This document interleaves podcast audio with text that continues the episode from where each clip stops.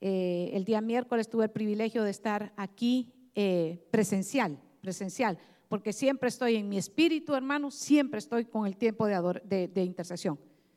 Amo y sé que ese es el arma más poderosa que Dios le ha dejado a la iglesia, como creyentes. Usted es parte de la iglesia de Cristo, usted es el cuerpo de Cristo. Y cuando hay tiempos de intercesión, para mí son especialmente eh, poderosos. Entonces, este miércoles estaba orando como es eh, eh, nuestro deseo y estaba en aquella área clamándole al Señor. Y el Espíritu Santo iluminó mi entendimiento para que yo pudiera comprender lo que Él me estaba hablando y me estaba mostrando cómo Él ama que su pueblo venga y adore en unidad. Y, la adoración, hermano, es porque Dios nos creó. Usted sabe que usted es creación de Dios. Y, nada puede llenar su vida, nada de lo que está dentro de nuestro corazón no puede ser lleno si no es a través cuando nosotros estamos adorando. Y por eso es que el hombre y la humanidad buscan muchas maneras de entretener y de llenar eso que hay en nuestro corazón pero no se puede si no es a través de la adoración.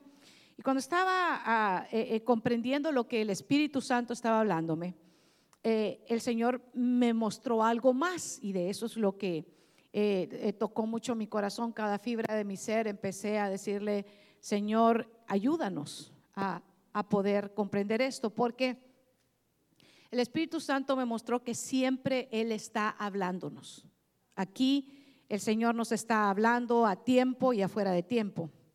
Y que Él está dando su palabra y que es a través de su palabra que su pueblo puede ser fortalecido y es a través de esa palabra donde nosotros somos edificados. Pero me dijo que lo que sucede muchas veces es que venimos como, como pueblo, nos, como iglesia nos congregamos, pero que su palabra, la palabra de Dios, y quiero hacer un paréntesis aquí, Hoy no vamos a hablar la palabra nuestra, hoy vamos a hablar la palabra de Dios. Y él me dijo, pero mi palabra no encuentra cabida en sus corazones.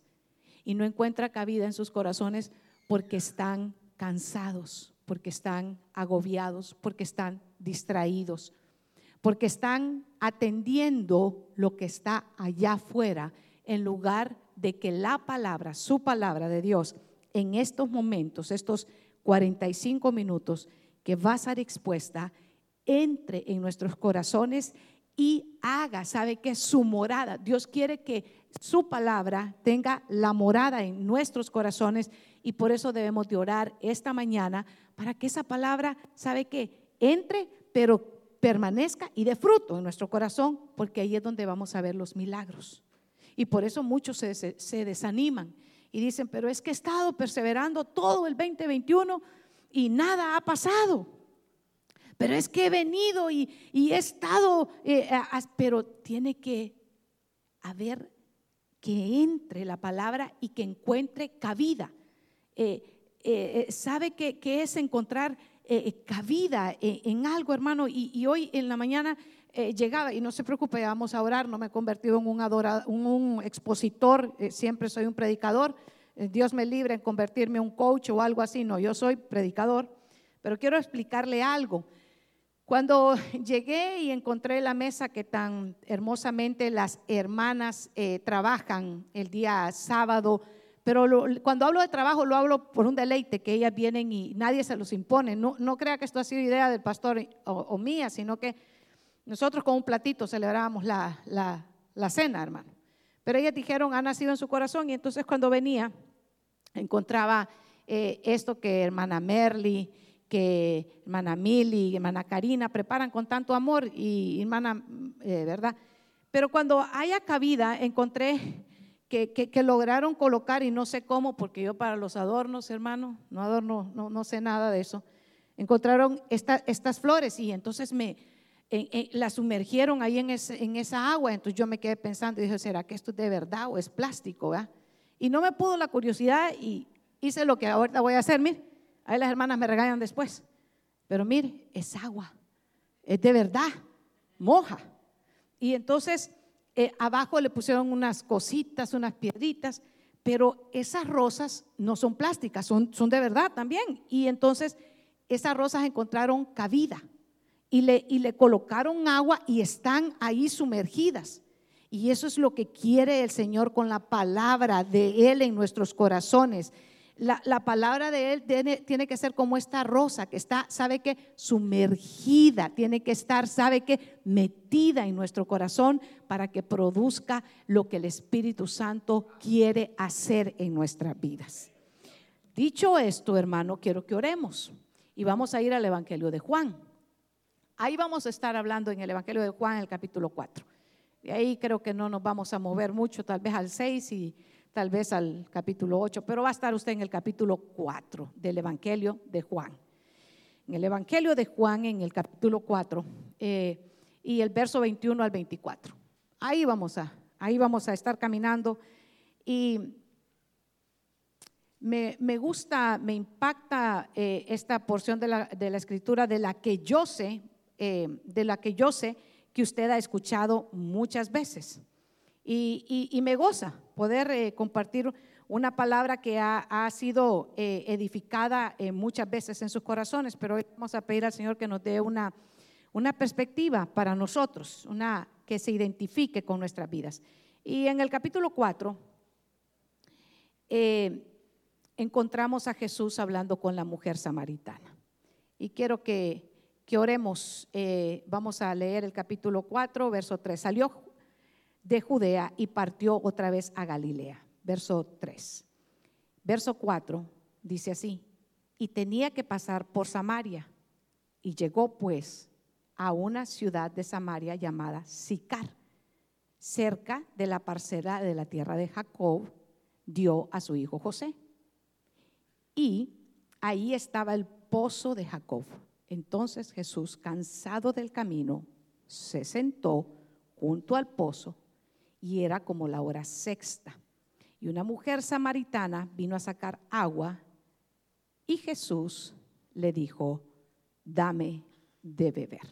Vamos a hacer un paro ahí, vamos a decir, Padre, en el nombre de Jesús, que hoy tu palabra edifique la vida de tu iglesia. La iglesia está hoy reunida en asamblea, Señor para escuchar, para, Señor, que esta palabra haya cabida en nuestros corazones y que produzca mucho fruto en todo nuestro ser, espíritu, alma y cuerpo. Todo te lo pedimos en el poderoso nombre de Jesús.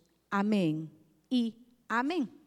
Al estar meditando en esta porción de la palabra encontramos eh, una conversación muy poco usual. Eh, usted sabe muy bien que en los evangelios encontramos que Jesús llamó a sus discípulos y, encontramos cómo él estuvo eh, caminando y, predicando el evangelio a quienes, a las ovejas perdidas de quién? De Israel. Sin embargo, en esta, en esta porción encontramos que Jesús está hablando con alguien eh, que está rompiendo todos los estereotipos, está, está rompiendo todos los preceptos preconcebidos que, tenemos acerca de, de, a quién enseñaba Jesús. En primer lugar, Jesús estaba rodeado de hombres, discípulos varones, y había mujeres que servían, pero en esta porción encontramos algo más, encontramos a alguien que no es israelita, sino que es samaritana. Y más adelante, cuando estamos leyendo, porque vamos a ir un poquito más en estos versos, podemos entender algo, que Jesús eh, le dice a la mujer que le dé de beber, él llega a un pozo, este tiempo de vigilia estuvimos hablando eh, de los pozos, el pastor estuvo hablando de los pozos y, todos esos pozos eh, definitivamente tienen un significado para nuestra vida espiritual. Y, aquí encontramos otro pozo, dice que Jesús muestra en esta porción de la escritura su humanidad. ¿Por qué le digo que muestra su humanidad? Porque Jesús en la escritura nos muestra que es 100% Dios y 100% hombre, preparado para poder venir y ser el sacrificio eh, para el perdón de nuestros pecados. Y el 100% de su humanidad muestra que dice que él llegó cansado, estaba cansado, estaba en el camino y él se queda junto al pozo. Pero en, el, en ese momento eh, quien se presenta es, es una mujer samaritana y la razón nos la da ahí mismo en el verso 3, porque dice que salió de Judea y partió otra vez a Galilea. Y cuando eh, usted tiene esas Biblias tan especiales, hermosas, que tienen eh, mapas al final, usted encuentra que para llegar de una de, de lo que es Judea a Galilea, había que o rodear Samaria o atravesar Samaria. Entonces lo que muchos judíos en el tiempo en el que el verbo se hizo carne, que es Jesús caminando por esta tierra, gloria a Dios, eh, lo que hacían ellos era rodear, era no pasar por Samaria, porque al pasar por Samaria se iban a encontrar con, con un pueblo que sí, habían salido de ellos, pero ya no eran de ellos porque se habían mezclado. Había mucha mezcla entre los eh, eh, samaritanos. Una, una de las cosas que más les molestaba a ellos era que los samaritanos no guardaban la ley, aunque ellos fallaban también en la ley, porque no había hombre que podía guardar todos los preceptos. Sin embargo, a ellos les chocaba mucho, les molestaba mucho, les estorbaba mucho que los eh, samaritanos definitivamente no guardaban todos los preceptos. Y entonces ellos lo que hacían, en lugar de mezclarse, caminar en medio de ellos y ganarse alguna más antipatía, lo que hacían era eh, que les tomaba más tiempo, pero rodeaban, o sea, se iban más, más eh, con tiempo y decían de esa manera, no tenían que verlos, Cualquier parecido con, nosotros es eh, solamente pura casualidad. Voy a pasar por aquella puerta porque allá está el que me cae mal y entonces de esa manera no tengo que hablarlo. Eh, voy a tener un cumpleaños y como es mi piñata, yo voy a invitar a los que yo quiero. Y los que me caen mal, los voy a rodear. No los voy a invitar. Sí, porque a veces, ay, esos judíos, qué barbaridad, ¿verdad? Como eran de selectivos. Y a veces nosotros, allá viene el compañero de trabajo que parece café amargo y lo que voy a hacer es que voy a hacer, me voy a hacer el desentendido. Y entonces voy a aunque voy a caminar por otra puerta que me toma como unos 1500 pasos más, voy a rodear todo este espacio para no encontrármelo. Aunque esté haciendo frío, voy a dejar más retirado el carro allá porque ya vi quién es el carro que está de primero y se está bajando en este momento y no lo quiero ver. Esa era exactamente la actitud que tenían los judíos con los samaritanos. Los evitaban, dígale, los evitaban. Los rodeaban. Aunque se tomaban más tiempo, pero no querían tener nada que ver con ellos. Bueno, Jesús no hace eso. ¿Sabe qué hizo Jesús? Caminó a través de Samaria. Y gracias a que Jesús no rodeó, sino que pasó y se metió en el territorio de los que estaban despreciados, es que nosotros hoy podemos tener esta porción que edifica nuestra vida y que va a encontrar cabida en nuestro corazón esta mañana. Gloria a Dios. Dice que estando ahí en el pozo, estando en un pozo, hermano, eh, llegó esta mujer a sacar agua. Muchos eh, comentaristas dan una perspectiva diferente. Yo no me quiero entretener en eso porque no es el fin. Hoy queremos hablar de la adoración. Respeto mucho lo de lo que digan los teólogos y todo eso, pero quiero ir al punto. Eh, quiero ir al punto acerca del encuentro que Jesús está teniendo en ese momento con, con una mujer que piensa que sabe cómo adorar y sin embargo hay mucha eh, eh, está lejos de lo que es la verdadera adoración. ¿Y por qué se lo digo así? Porque dice que está en una ciudad de Sicar y los, eh, para ir al significado de, de, este nombre de Sicar, hermano, encontramos de que dice entre algunos de, sus significados es falsedad. Y a mí me llamó mucho la atención que Sicar es falsedad o borrachera. Y entonces no encontré nada, etimológicamente hablando, nada del significado de esta ciudad de Sicar que pudiera ser relevante, que pudiera yo a venírselo a presentar como algo digno, como algo, mire hermano, sicar lo que significa es pureza. Mire hermano, sicar lo que significa es un acercamiento. No encontré nada de eso. Yo le decía, Señor, pues yo quiero hablar de la adoración. Y aquí dice que sicar es borrachera y aquí dice que sicar es falsedad. Está difícil.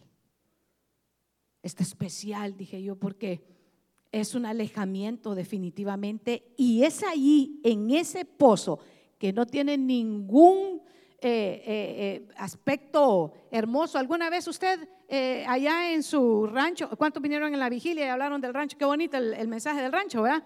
Sí, muy bonito. Pero al final el mensaje es, si yo estuviera allá, ¿Y cómo vamos a recibir bendición acá si nuestro corazón está lejos de donde el Señor nos ha mandado para que seamos bendecidos, para que seamos prosperados? Porque el Señor quiere bendecirnos. Y cuando estaba meditando decía yo, Señor, está difícil porque esta porción de la escritura se lleva a cabo en un territorio donde lo que significa sicar es borrachera y es falsedad. Segundo, está Jesús atravesando un territorio en el cual no comúnmente había un judío, porque lo estaban rodeando, porque los evitaban. Jesús no evita esas personas desagradables, sino que su presencia cambia las vidas. Y, estaba eh, en, esta porción, en el Evangelio siempre de, Juan, en el, capítulo 4, verso 5. Siga conmigo. Sicar. Ya le dije, borrachos, ciudad de falsedad. Llegó pues a una ciudad de Samaria llamada Sicar. ¿Está en el verso 5? Cerca de la parcela de la tierra de que Jacob, la tierra que Jacob dio a su hijo José. Es una, una herencia.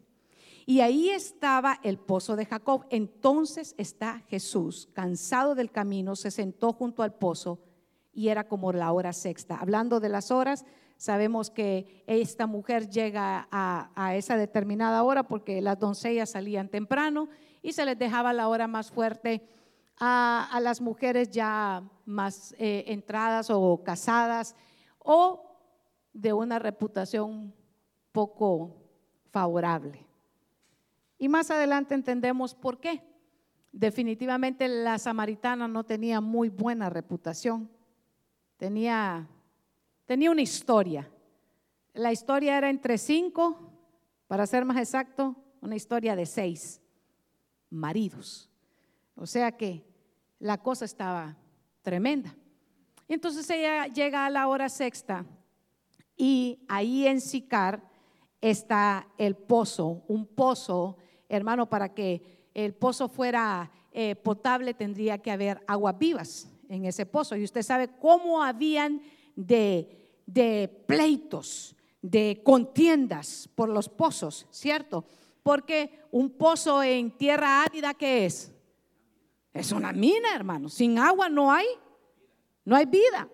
Entonces, cada vez que, que encontramos que había un pozo en un desierto o un pozo en, e, es una herencia. ¿Por qué? Porque estaba siendo, hermano, el padre o el, o el antepasado, la, la, generación mayor estaba dejando una herencia de vida, de, de fructificación a los que venían más adelante, porque si en ese precioso líquido no iban a poder sembrar, no iban a poder cosechar, así que un pozo era valioso porque tenía agua. ¿Y agua para qué? Para que ese pozo fuera potable, hermano, tenía que haber aguas subterráneas que estuvieran qué?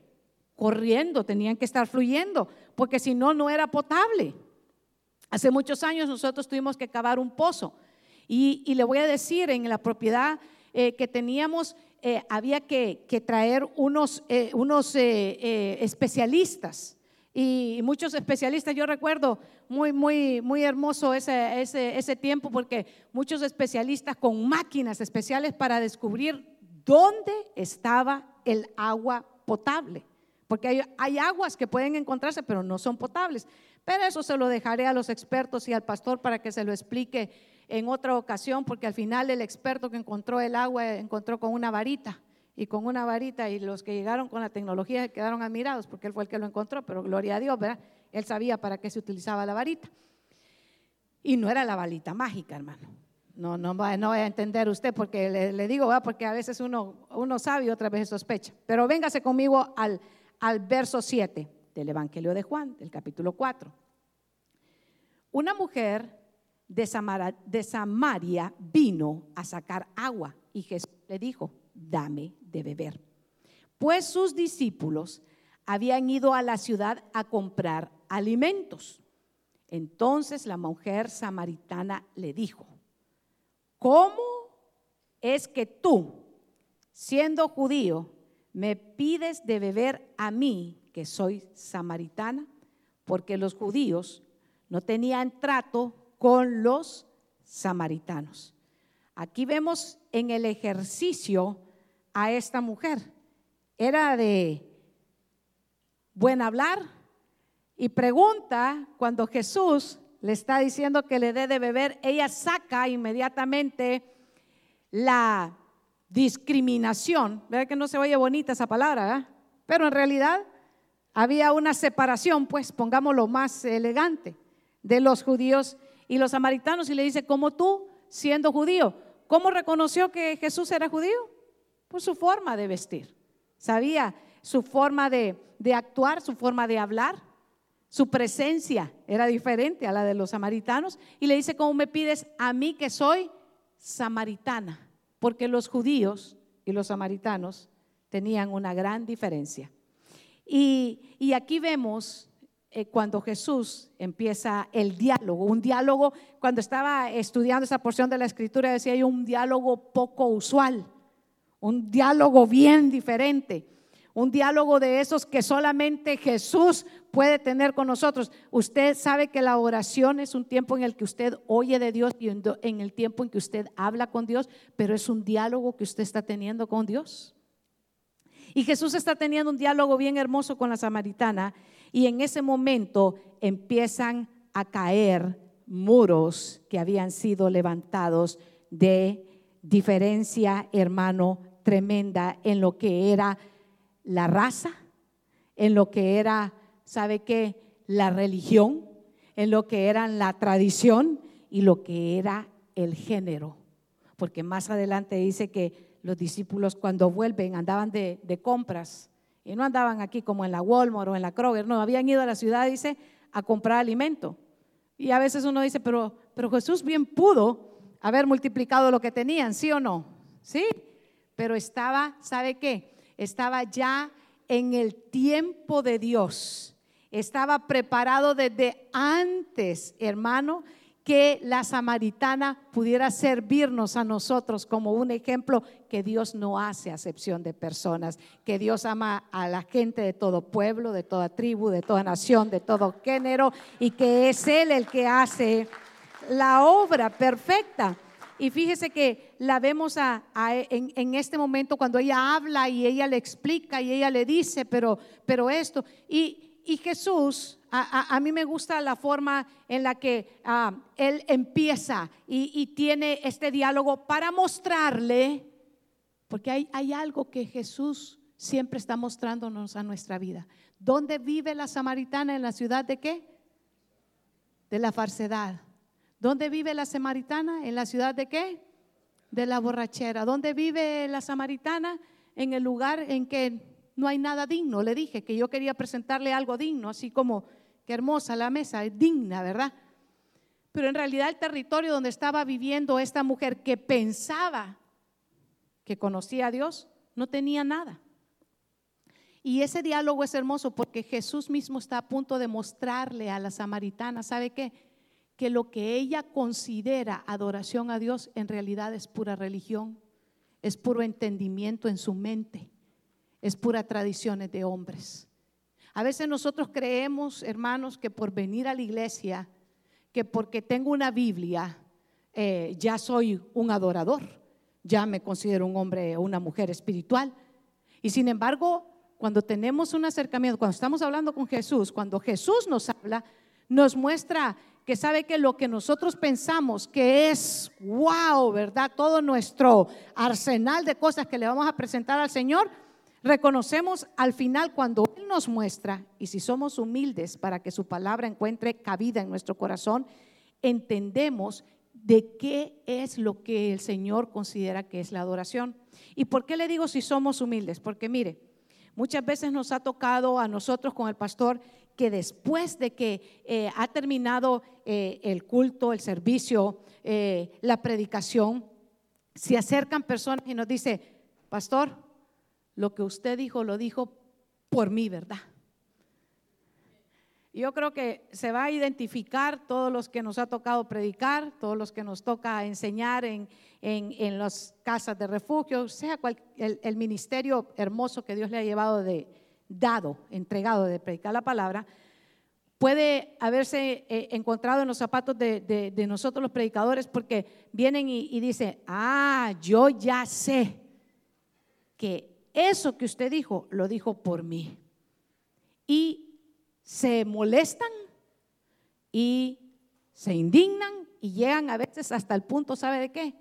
De decir, ya no vuelvo aquí porque son una bola de chismosos. Vienen y le cuentan a usted y después usted le saca todo esto aquí a uno. Y le digo que el ejemplo que nos, que nos deja esta, esta mujer, entre muchas otras cosas, porque estoy segura que usted ha escuchado la predicación de, la samaritana de, muchas otras eh, ocasiones. Pero me gusta porque cuando ya empieza el diálogo en que Jesús le empieza a mostrar lo que hay en el corazón de ella, ¿sabe qué es lo hermoso? Que ella no se molesta, que ella no se eh, indigna. Ah, esto, esto me está molestando. Le, le, le comparto esto porque para que la palabra del Señor haya cabida en nuestros corazones, tiene que haber humildad para venir a la casa del Señor y venir y decir, Señor, me voy a exponer a tu palabra. Por momentos va a ser un ungüento a mi cabeza. Ah, un que es mi cabeza con aceite, mi copa está rebosando. Ciertamente el bien y la misericordia. Y usted dice, me seguirán todos los días de mi vida y en la casa de Jehová moraré yo por largos días. Y qué gozo, ¿verdad? Pero hay momentos en que la palabra de Dios se siente como qué? Como un fuego en el corazón. Y hay momentos en que está pegando, ¿sabe qué? Como nosotros somos el barro en las manos del Señor y cuando estamos siendo formados a veces hay cosas que nos duele, ¿cierto? Pero le decía anteriormente que Jesús está al lado, está esperando en el pozo a que vuelvan quién? Sus discípulos. Y ahí se encuentra ese momento en el que empieza el diálogo con esta mujer. Y encuentro, a muchas veces me han, parado y me han dicho, eh, eh, pastora, pero, pero, ¿por qué? Explíqueme eh, eso de que, que, Jesús se cansó. Y, y entonces le digo, es muy sencillo. Jesús se cansó porque Jesús estaba mostrando su humanidad. usted y yo nos cansamos muchas veces. ¿Y qué tenemos que hacer cuando nos cansamos? Tenemos que parar y empezar otra vez a renovar y a tomar nuevas fuerzas. Y en el libro de Hechos 17, 26 dice, y de una sangre ha hecho todo linaje de los hombres para que habiten sobre toda la faz de la tierra y les eh, prefijó el orden de los tiempos y los límites de sus habitaciones. Y cuando estaba meditando en esta porción dije, qué hermoso que el Señor de una sangre, fíjese que los que hacemos diferencia entre, entre razas y razas, entre naciones y naciones, somos nosotros pero el Señor no hace diferencias. Y eso es bien importante que quede en nuestro, en nuestro corazón para que nunca nos eh, eh, sintamos sobrados o nos creamos de que es que eh, nosotros somos los, los más importantes. No, de ninguna manera. Si, si nosotros tenemos el privilegio de estar delante del Señor es por pura gracia y por su bondad y su gran amor. Y venga conmigo nuevamente, ahí está en el, en el verso 10 del capítulo 4 del libro de Juan, del Evangelio de Juan, y la respuesta de Jesús. Vamos a la respuesta de Jesús. Y Jesús le dijo, Mire cómo cambia aquí la respuesta. Si tú conocieras el don de Dios, y quiero que haga un paro ahí, ¿qué es un don? Es un regalo. Es un regalo y el don de Dios para nosotros es un regalo inmerecido. Si tú conocieras el don de Dios, y fíjese que Jesús se está refiriendo al don de Dios, hablándole a la samaritana de lo que había de él entregar. ¿Cuál es, cuál es el don de Dios? Es el Espíritu Santo. Y le está diciendo, si tú conocieras el don de la samaritana está viendo a Jesús. Y Jesús le está diciendo, si tú conocieras, sabe, sabe que muchas veces lo que está sucediendo aquí es, ella está queriendo entender a Dios y queriendo conocer a Dios con qué? Con su mente natural, con su mente, es, con, con los preceptos religiosos. Y la adoración no le es pertenencia de ninguna religión. En realidad, la adoración es acercarnos a Dios reconociendo lo que Él es, no por lo que Él hace por nosotros. Y Él le dice, si conocieras el don de Dios, ¿y quién es el que te dice, dame de beber? Tú le habrías pedido a Él y Él te hubiera dado agua viva. Ahora, cuando, cuando nosotros escuchamos agua viva, no nos impacta mucho porque usted llega a su casa y abre lavamanos y sale agua, porque usted tiene un bill, una cuenta de agua, y ahí le llega el agua. Pero para la samaritana, en el tiempo, yo creo que usted se, ahora mismo use un poquito de su imaginación. ¿Qué tenía que hacer la samaritana todos los días para poder cocinar, para poder limpiar, para poder asear, para tenía que ir a buscar agua al pozo y llegaba al agua a buscar el agua a la hora más pesada. ¿Por qué? Porque la hora más delicada se le reservaba a otros con mejor reputación. Entonces cuando Jesús le dice que agua le pediría y le daría agua viva, en ese momento, ¿sabe qué? ¡Pum! Le cambia el pensamiento a aquella, porque dice agua viva. Y ella sabe que el pozo en el que está, ¿quién se lo había dejado heredado a quién? Jacob a José. Hermano, está hablando de los patriarcas. No era cualquier perico de los palotes, hermano. No, no era que como que, ay, sí, el, el fulanito se lo heredó. No, hermano, está hablando de una herencia. Ya le dije, agua es vida. Y entonces él le dice agua viva. Entonces aquella que es súper, súper acelerada, si no mira usted la historia, ¿verdad? Cada vez que uno le molestaba, cambiaba y buscaba otro. Pero dejemos de hablar mal de la gente, porque ya usted ya dijo, ah, empecemos a hablar. No, no, no. Ese, esa ya historia era la, es, otro. Pero ella inmediatamente pone su atención y dice, agua viva. ¿Y eso qué, le, conectaba la, la samaritana con agua viva? Dijo, puedo tener mi propio pozo, puedo tener mi propia herencia. Ya no voy a tener que venir y esperar que se vayan esas mocosas. Eso soy yo, ¿verdad? Eso soy yo. Mi pensamiento no me diga dónde está el verso de las mocosas. Porque las muchachas, pues, las jovencitas, las doncellas que llegaban temprano y se tomaban el turno, cuando el sol todavía no estaba ardiendo y ella tenía que llegar a la hora más pesada. Y entonces ella dijo, esto está bueno. Allí inmediatamente empieza, ¿sabe qué Jesús? A tomar la atención de la samaritana. La mujer empieza a poner su atención en aquel que le está hablando. Eso es precioso porque nosotros tenemos que, ¿sabe qué? Poner nuestra atención cuando la palabra del Señor se está predicando. Sabe que cuando la palabra del Señor se está predicando, vienen muchas aves espiritualmente hablando, hermano, a distraernos y a, ponernos pensamientos de que a dónde voy a ir a comer y qué voy a ir a hacer y con quién voy a hablar y que, y que a dónde. Y, y hermano, y usted está, ¿sabe qué? En sobremanera aturdido. Y por eso es que muchas veces el Señor está dando su palabra y dice que haya cabida, que esta palabra haya cabida. La samaritana está en el pozo, está viendo a un hombre judío y no sabe que está hablando con el mismo autor de la vida. Y le dice, y ella dijo, mire, por eso le digo que es un diálogo poco usual, porque ella está contestándole y ella dijo, no tienes con qué sacarla. ¿Sacar qué? El agua. Y el pozo es hondo. ¿De dónde pues tienes agua viva? Le dije que esta no era de que la iban a... No, esta contestaba, hermano.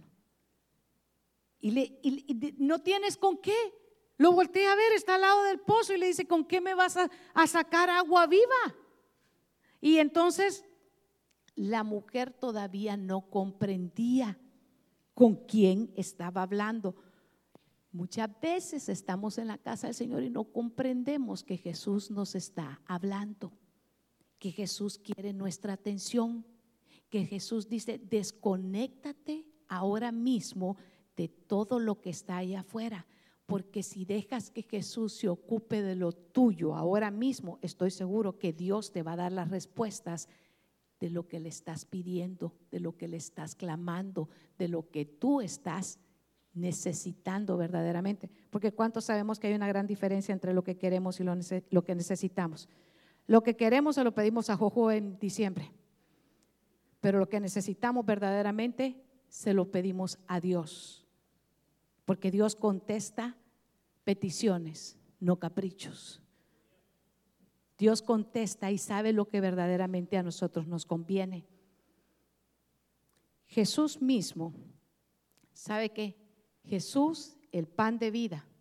Jesús, el que nos da el pan para que nunca más tengamos hambre, está hablando con esta mujer a la que ella lo está viendo como un judío que está cansado a un lado de un pozo, que le está diciendo que le puede dar agua viva y ella está volteando a ver el pozo y está viendo el agua viva la herencia que, ¿quién había dejado a quién? Todavía hay unos que están, están agua viva. ¿Sabe por qué muchas veces estamos escuchando la palabra y no la entendemos? Porque nos sentamos y venimos con el pensamiento natural. Primera de Corintios, capítulo 2, verso 14, dice lo siguiente. Primera carta a los Corintios, verso 2, 14. Pero el hombre natural no puede percibir las cosas que son del Espíritu. ¿El Espíritu de quién? De Dios. Porque para él son locura y no las puede entender porque se han de discernir espiritualmente. ¿Por qué ella miraba a un judío? ¿Por qué ella miraba a un hombre que no tenía algo con que sacar el agua del pozo? porque estaba viendo con sus ojos naturales. ¿Por qué hay unos que con una fe tan sencilla como niños, hermano, vienen y claman al Señor y usted dice, pero este, este le cree? Este, usted sale y en el parqueo le dice, ¿cómo estás? Yo bien bendecido. Vieras qué palabra la que el Señor acaba de dar a mi vida. Y usted estuvo en el mismo lugar, nomás que el otro no lo vio. Y usted dice, pero si yo estuve en el mismo lugar y yo, yo, yo, no, yo no sé de lo que, yo, yo escuché lo mismo, pero no percibió lo mismo. Porque uno o una, ¿sabe qué? Dice que las cosas del Espíritu de Dios se han de cómo? De discernir cómo? Espiritualmente. Espiritualmente es la única manera que Dios va a recibir nuestra adoración. Espiritualmente. Porque el Señor dice que Él busca adoradores que le adoren en espíritu y en verdad. Por eso es que hay unos que están en el tiempo de la adoración y está cantando, hermano, alguien que es desentonado completamente y aquellos están recibiendo aquella bendición tan grande. ¿Sabe por qué? Porque ellos no están entendiendo que dependen de aquel que que tiene un tono y que, y que está con la sinfónica, hermano, y que no, sino que saben que para adorar al Señor lo van a hacer en el Espíritu. Y empiezan a meterse en el río de Dios. ¿Escuchaba usted la alabanza del río de Dios que se basa en el, en el libro de, Ezequiel? Porque cuando cantamos tenemos que cantar la palabra del Señor. Por eso es que a veces la gente no entiende qué es lo que cantamos. Pero, hermano, voy entrando y ese río va subiendo de dónde? De los tobillos, sube a dónde? A las rodillas y luego ¿dónde está? En los lomos y luego ¿cómo está? Está sumergido porque así tiene que ir la alabanza y la adoración creciendo, tiene que ir, sabe, creciendo. El, el, corazón de nosotros, ¿sabe que Está anhelando más y más de Dios. Pero ¿cómo se puede llegar a eso, hermano? No porque le cante aquí, ¿qué? Andrea Bocelli. No, es porque usted trae una disposición en su corazón para adorar al Señor. Es porque usted observó el, el televisor hoy, ay, va a nevar, hoy no puedo salir porque este muchacho tan guapo, esta muchacha tan guapa, ¿cómo se va a ir a exponer a la nieve hoy? Peligroso, me voy a resfriar. Pero en la tarde yo he visto con estos ojos, hermano, que hay quienes aguantan cuatro horas, cinco horas en el estadio abierto el partido de fútbol, hermano. Y hay, he visto a unos que bajo la nieve sin camisa. Es tanta la pasión que tienen por su equipo que se van sin camisa, hermano, y están perdiendo. Y todavía, mira, no se, no se van, pero porque faltan dos, porque usted sabe que dos minutos en el fútbol americano son como toda una vida, hermano, ¿verdad? Y entonces faltan dos minutos y están, pero todavía hay esperanza, dicen. Y aguantando bajo la nieve. Y han agarrado trenes, carros, vuelos aéreos para llegar donde está su pasión, donde está su adoración. Silencio. No, pastora, es que yo no soy fanático de esas mundanadas del fútbol americano. Ay, si empiezo a hablar de béisbol y la pelota. Ay, si empiezo a hablar y ahí, hermano, estamos y no importa dónde y a medianoche, no importa si de todas maneras mañana es domingo, no importa, el pastor ni cuenta se va a dar que no llegué.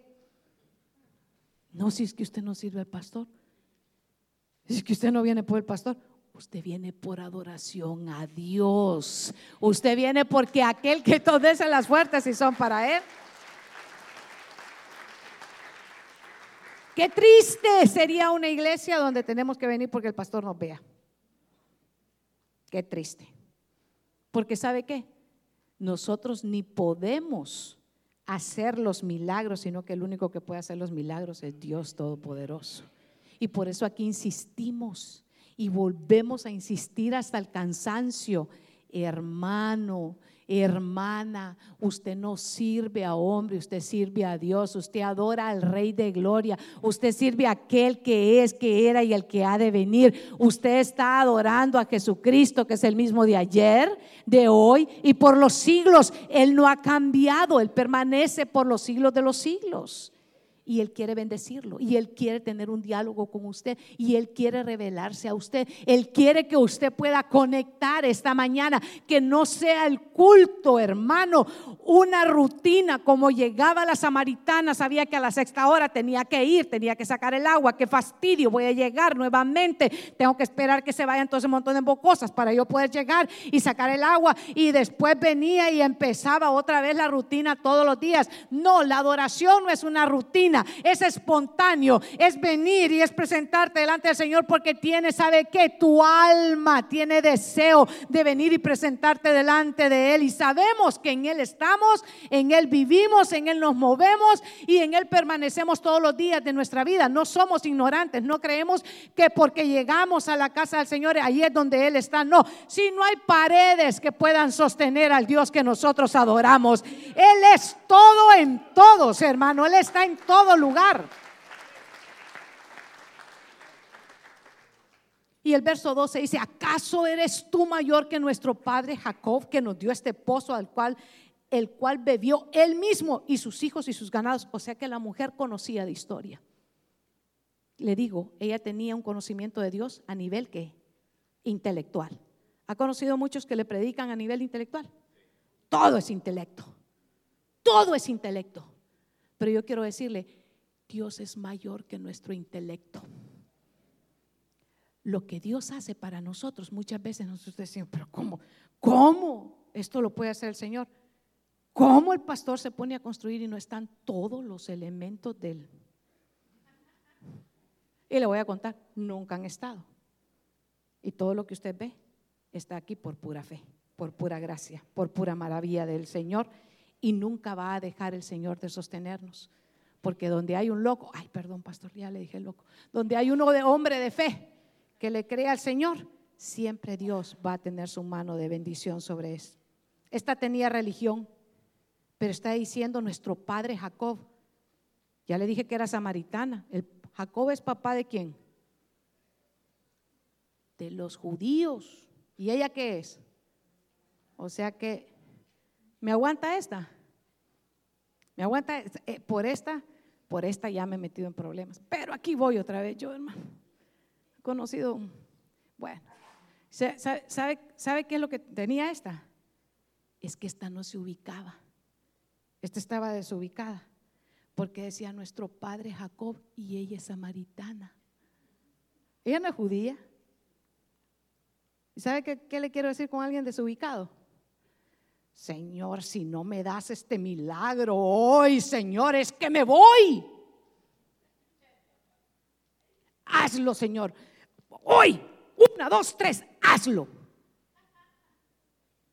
Ubíquese, hermano por amor de su nombre, por amor de Él mismo, Señor, hazlo conforme a tu voluntad. Pero yo conozco que hasta, hasta me envían esos videos y es que estamos empoderados, hermano. Yo digo que sí, tenemos poder que nos ha dado el Espíritu Santo, pero no para venirle a exigir a Dios, hermano. Le va a decir el barro a Dios lo que Él tiene que hacer. Si usted y yo al final somos polvo. Y si somos real sacerdocio, es porque el Señor en su misericordia nos lo ha permitido ser, hermano. Este estaba totalmente desubicada. Nuestro padre Jacob, si el padre Jacob de los judíos, no de los samaritanos. Por eso es que a veces yo le digo a los hermanos, hay que ubicarse pero usted me lo tomó del lado bueno este día. Dice amén. Amén, gloria a Dios. Me gusta predicar en medio de, hermanos y hermanas que, que no se ofenden. Diga, le prometo, no me voy a ofender, pastora. Este día no me voy a ofender. Verso 14 del capítulo 4. ¿Está conmigo? Volvemos a la samaritana. Diga, volvamos a la samaritana. Pero el que beba de esta agua que yo le daré, no tendrá sed jamás. Y el agua que yo le daré se convertirá en él en una fuente de agua que brota para vida eterna. ¿De qué le estaba hablando Jesús a la samaritana? Del Espíritu Santo. ¿Qué estaba entendiendo la samaritana? El agua del pozo.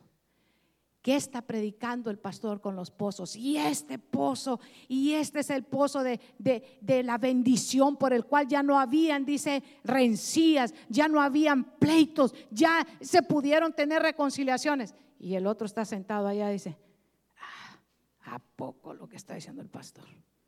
Supiera los pleitos que hay en mi casa, dice. Mm, gritos de júbilo y de salvación hay en la tierra de los, tienda de los justos. Pero a veces no se oyen gritos de júbilo y de salvación en la tienda de los justos. Sí, que este es mi carro. Sí, pero esta es mi casa. Sí, que te vas. Pues me llevo el carro. Allá viene el muchachito que sacó una F. Sí, que ahí está tu hijo. Y el otra queda, ¿Y este? ¿Y el papá? Ahí mandaron una queja. Tu hijo hizo tal cosa en la escuela. Tu hijo. Y ya empieza la otra, sí, pero como es mío, también es tuyo. Y empiezan los gritos y los pleitos. Si supiera el pastor. Sí, que yo pagué la luz. Ahora te toca pagar el agua.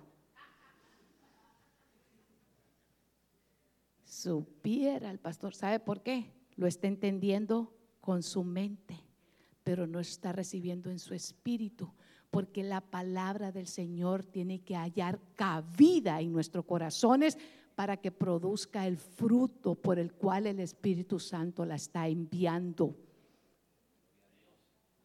¿Sabe que Dios a usted y a mí no nos ve como nosotros nos vemos en el espejo? No nos ve como nos ve el mundo. ¿Cómo miraba eh, los judíos a los samaritanos? Con desprecio. Allá vienen estos mestizos se lo traigo al, al, al, 2022. Segundo día del 2022. Allá vienen estos que ni hablar inglés pueden. ¿Qué andan haciendo aquí? ¡Qué barbaridad! Pero ni family pueden decir, dice. Family, no family. Family. Y uno queda. y ya va el otro. ¿Sabe qué? ¿Sabe cuando, cuando, cuando, cuando no conocemos cómo nos ve el Señor? ¿Sabe cómo nos ponemos? Sí es cierto. Yo ni hablar inglés puedo. Qué barbaridad. Y empezamos a dejar, ¿sabe qué? Que las palabras del mundo, esas sí encuentren cabida en nuestro corazón. Iglesia del Señor. Yo le traigo una palabra que el Espíritu Santo me ha hablado en esta semana a mi corazón y es la que te dice, deja que la palabra del Señor haya cabida en tu corazón porque esa es la que va a producir vida, esa es la que va a producir cambio, esa es la que va a producir sanidad, esa es la que va a producir restauración, esa es la que va a producir el cambio en el año 2022. No son las palabras humanistas que están ahora mismo corriendo por las redes sociales, que te están, ¿sabes qué? Levantando, inspirando y qué bueno que te guste lo que diga Oprah y lo que diga el doctor tal y el tal, pero ¿sabes qué? La palabra de Dios no ha dejado de ser. Es la única que dice que el cielo y la tierra pasarán, pero la palabra de Dios no, no pasará, va a permanecer por los siglos de los siglos. Así que es bueno que te inspires con los oradores que hay allá afuera, pero sobre todo que haya cabida la palabra del Señor en este año 2022 en tu corazón. Que este año, cuando, cuando, ¿sabes que Cuando el hombre de fe te dice, es un año de expansión. No lo veas en el nivel natural. Ah, expander. ¿Qué es expander? Algo que, que, ensancha, pero está hablando de fe. Está hablando, está proclamando algo en fe. Así que yo voy a terminar porque yo sé que ya me llevé todo el tiempo, pero gloria, ¿cuántos se alegran porque la Santa Cena fue primero? A mí me gusta darle la, prioridad a la Santa Cena, aunque yo me quede sin tiempo. Porque al final de cuentas, usted no me vino a oír a mí usted vino a recibir de Dios. El verso 16, y él le dijo, ve y llama a tu marido y ven acá. Ahí es donde la cosa se pone. Ahí es donde, ¿sabe qué? Se confronta. Ve y busca a tu marido. Ahí, ahí sabe donde el Señor nos dice, ven y confiesa que has sido un farsante y un borracho en este año 2021 y deja que mi palabra haya cabida en tu corazón para que haya un fruto y un cambio. Porque venir a Cristo, hermano, es ser una nueva criatura. ¿Sabe qué te dice la, iglesia ahora moderna, la iglesia light? No, ven a Cristo y así como estás, ahí está, está, todo cuatro, no hay problema, todo campeón. Así que aquí el único que puede juzgar es Dios. Y es verdad. Pero ¿sabes qué? Dice que si vienes a Cristo eres una nueva criatura. hay, un cambio. Hay un problema, Iglesia, yo le dije que estaba terminando, no dije que acabé. Yo dije que estaba por terminar, ¿verdad? Porque los mentirosos no van al cielo, ¿verdad? Pero, ¿me, regala cinco minutos? Si lo sumo a todos, ya hice más de una hora, pero no voy a abusar, porque a mí me, me criaron bien, me enseñaron que no abuse. Amado hermano, hay un problema cuando decimos que somos cristianos, pero estamos viviendo en las mismas mañas que tiene el mundo. Hay un problema cuando decimos que somos cristianos, pero somos el más mentiroso que hay en el lugar del trabajo. Hay un problema cuando decimos que hemos venido a Cristo como Señor y Salvador y cada vez que se pierde algo, resulta que por olvido está en mi casa. Aparece, no sé ni a qué horas. Hay un problema. Hay un problema cuando decimos, no, yo fui a adorar al Señor y cuando ah, nos hablan por teléfono allí en el parqueo echamos la primera mentira. ¿Dónde estás? Ya llegando, no te preocupes, estoy llegando. Y está como a media hora de donde va. Hay un problema. Hay un problema cuando decimos mi pasión es adorar al Señor, pero en el carro el bochincheo, hermano, está que prende. Hay un problema, hermanos, cuando decimos que mi adoración es primeramente a Dios y sabe que Dios me está hablando, Dios está queriendo que su palabra encuentre cabida en mi corazón, pero mi corazón está lleno de toda la bullicia y de la malicia del mundo y sigo enamorado más del mundo que de Dios. Entonces el Señor nos dice, este pueblo de labios me alaba, pero su corazón está lejos de mí. Hay un problema cuando dice esa palabra el predicador y yo estoy que me ofendo porque son las 12.05 y esa mujer no se ha callado. Yo siempre he dicho, ¿para qué la ponen a predicar? Y yo también, hermano. Lo hago por mandato de Dios. Lo hago, ¿sabe por qué? Porque le voy a hablar el verso que más me ha tocado en mi corazón cuando el Señor me llamó a hacer esto que ahora hago. Y me dijo, por la gracia de Dios yo soy lo que soy. Y su gracia no ha sido en vano para conmigo. Antes he trabajado más que otros, pero no he sido yo, sino la gracia de Dios en mí. Así que por gracia somos adoradores. Por gracia, ¿sabe qué? Cuando Jesús nos dice, ve y busca a tu marido, no nos ofendemos. Cuando Jesús nos dice, Ve y saca todo ese odio que tenés en tu corazón. Ve y saca y todo ese resentimiento que tenés ahí en tu corazón. Ve y saca ese dinero que vas a ofrendarle al Señor que no te duela. Voy a darlo porque el pastor ya se metió en esa construcción. ¿A qué hora se metió? Para que este hombre no vaya preso, porque qué barbaridad. ¿A qué hora se mete? Lo voy a dar. No.